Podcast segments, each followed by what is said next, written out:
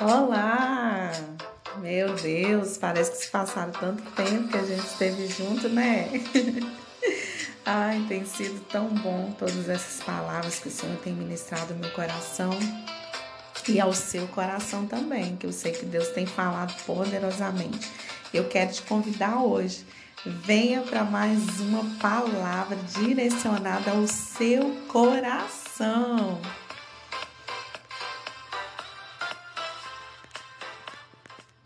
E hoje, é, continuando a nossa série Tempo da Espera, o título da nossa mensagem de hoje é Nem tudo que reluz é ouro. Quem já ouviu isso? Levanta a mão.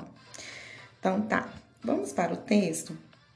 Segunda Reis 5.1, eu quero ler alguns versículos. É, se você tiver com a sua Bíblia aí, pode abrir comigo para gente ler juntos.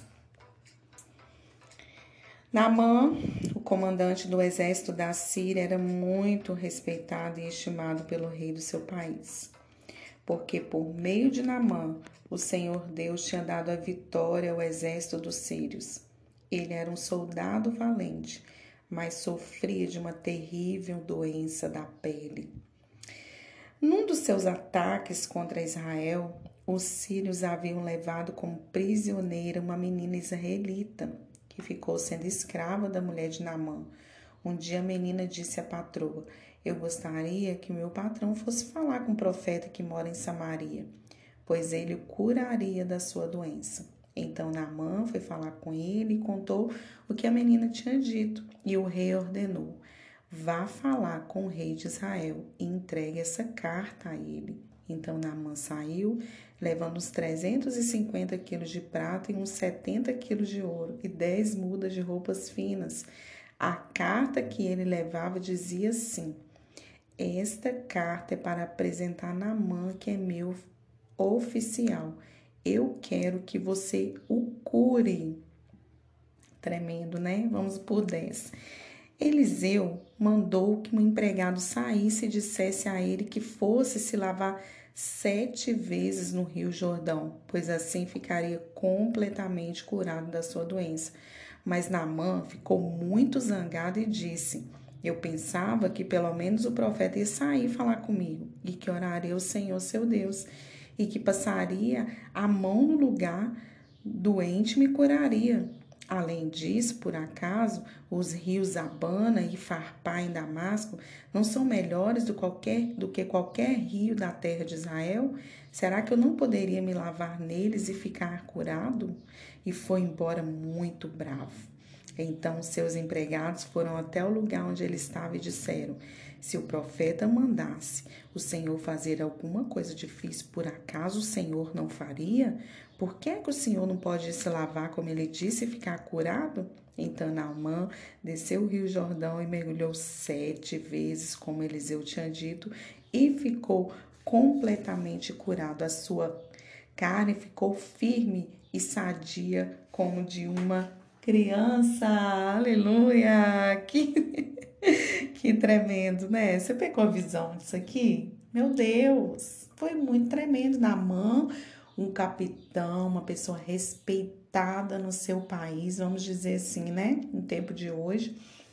Mas por detrás daquelas fardas glamurosas existe uma doença incurável. Só que Deus usou uma menina que nem fala o nome dela, nem mencionou na Bíblia o nome dela. E essa menina foi usada por Deus para derramar algo poderoso sobre a Virgem Naamã, porque ela indicou que existia naquela cidade um profeta capaz de orar e aquela enfermidade ser curada. Naamã era um comandante muito conceituado, respeitado, mas por trás de tanta beleza existia uma doença grave, a lepra Debaixo de toda a carreira de líder intocável, existia um homem que estava apodrecendo. Meu Deus, quando Deus revelou isso aqui para mim, eu fiquei assim, meu Deus, como pode isso? Né? E hoje vamos trazer para o âmbito dos nossos dias de hoje, quantas pessoas estão apodrecendo a sua alma, o seu coração, as pessoas estão vivendo de fachada. Então, o primeiro ponto que eu quero trazer para você aqui hoje, viver de aparência. Naamã vivia de aparência. Ele tinha um vazio na alma, via as feridas, mas não sentia dor. Não tinha sensibilidade no que causava mal. Sabe por quê? Porque a lepra, eu creio que ela é uma doença que vai comendo a pele da pessoa, né? Então, assim, é, tem um certo momento de, dessa doença, eu andei pesquisando, que você não sente mais dor. Vai comendo tanto, tanto, tanto que aquilo fica, se torna normal.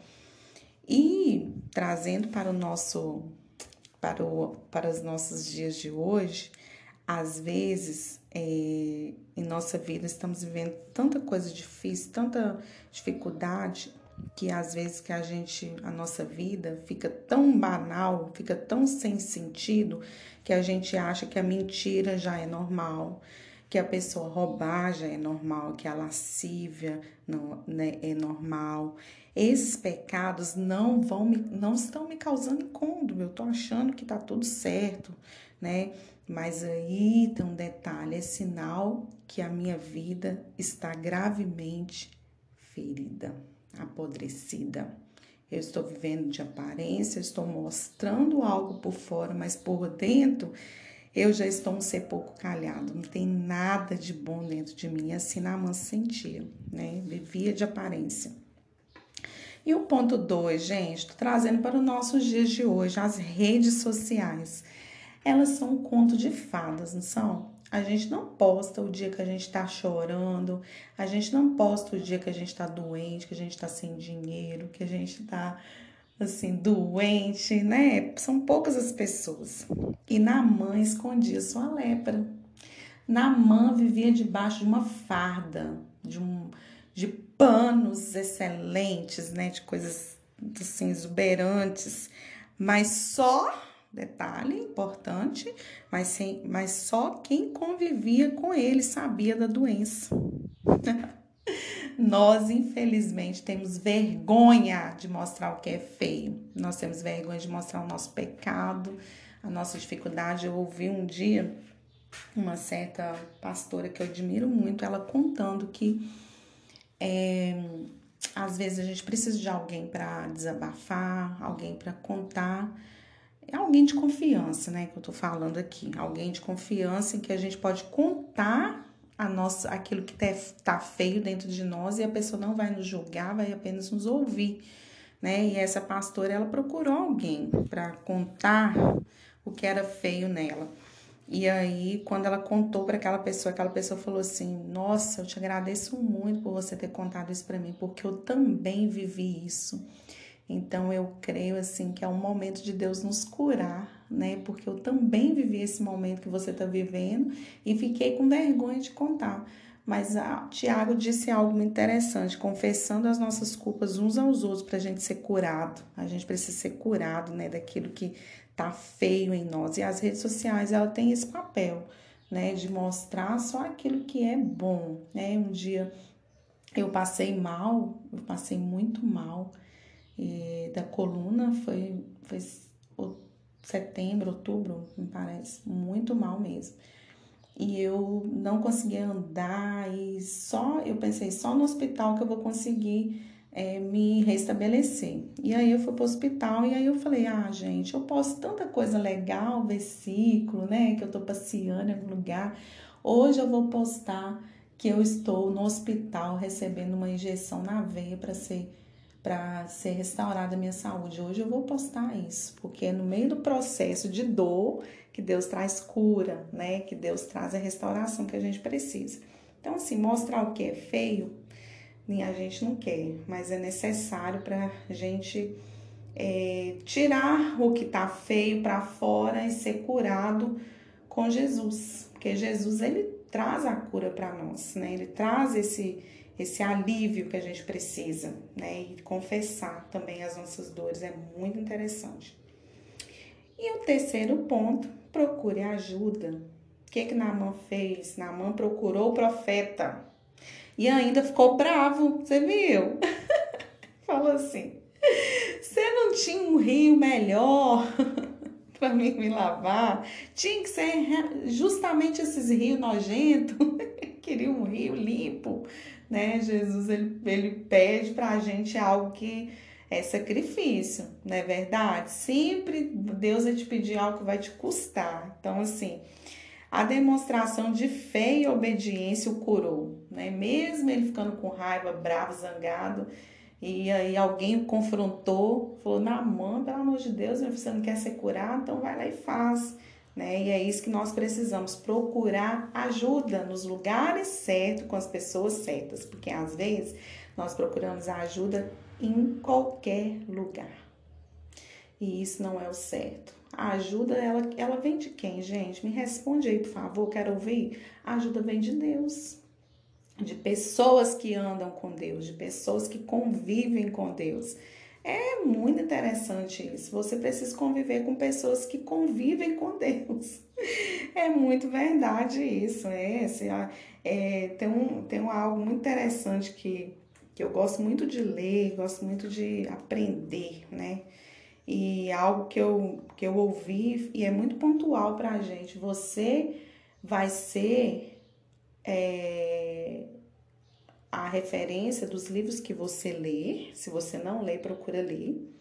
E das pessoas que você convive. Então, assim, querido, se você é uma pessoa de autoestima baixa, se você não crê nas promessas do Senhor, Olhe direitinho com quem você está andando, as pessoas que você está convivendo e os livros que você está lendo, né? Pense bem os autores, né? Veja a sinopse, veja a história do autor no livro que você está lendo, para você crescer, amadurecer, para sua mente ser diferente, né? Eu tô lendo um livro muito impactante, indico para você. O monge o executivo, a essência da liderança. Nossa, você precisa ler esse livro. Então a conclusão aqui, gente, você pode experimentar o refrigério que existe nas águas que fluem do trono de Deus. Você precisa experimentar. Se você não experimentou ainda, eu te convido, tá? A ter uma experiência real, assim como Naaman teve. Naaman, quando ele mergulhou sete vezes, naquelas águas que não eram brancas, nítidas, como as águas do Caribe, de Cancún, né, de Arraial do Cabo. Ele mergulhou num rio bem difícil, né, mas ele foi curado e a sua pele ficou como de um bebê. Pega isso aí, é uma chave. Olha aí, aí eu quero ler esse versículo aqui para finalizar. Salmo 34, 17 diz assim: quando as pessoas honestas chamam o Senhor, ele as ouve e as livra de todas as suas aflições. Ele fica perto dos que estão desanimados e salva os que perderam a esperança. Os bons passam por muitas aflições, mas o Senhor livra de todas elas. Ele os protege completamente. Nenhum dos seus ossos é quebrado. Aleluia! Glória a Deus por essa palavra. Eu sei que o Senhor falou poderosamente no seu coração, assim como Deus falou comigo. E eu sei que você vai praticar tudo isso, porque você é um bom ouvinte, obediente à palavra do Senhor. Às vezes você se pergunta assim: ai, por que, que Deus não responde as minhas orações? Por que, que eu peço, peço, peço e o Senhor não faz? Talvez porque você não está obedecendo a palavra. Né? Nós precisamos ser obedientes àquele que obedece a minha palavra e as prática. Amém? Não esqueça de compartilhar esse áudio com o maior número de pessoas, por favor, gente. Se você compartilhar pelo menos com uma pessoa, essa pessoa vai ser totalmente abençoada. E eu só tô mandando na segunda, olha. Então você pode compartilhar durante toda a semana, tá bom? Combinado? Deus abençoe sua vida, sua semana, que venha ser frutífera, cheia de bênçãos, de milagres. Eu quero ouvir o seu testemunho de milagre tá? Deus abençoe, um grande abraço.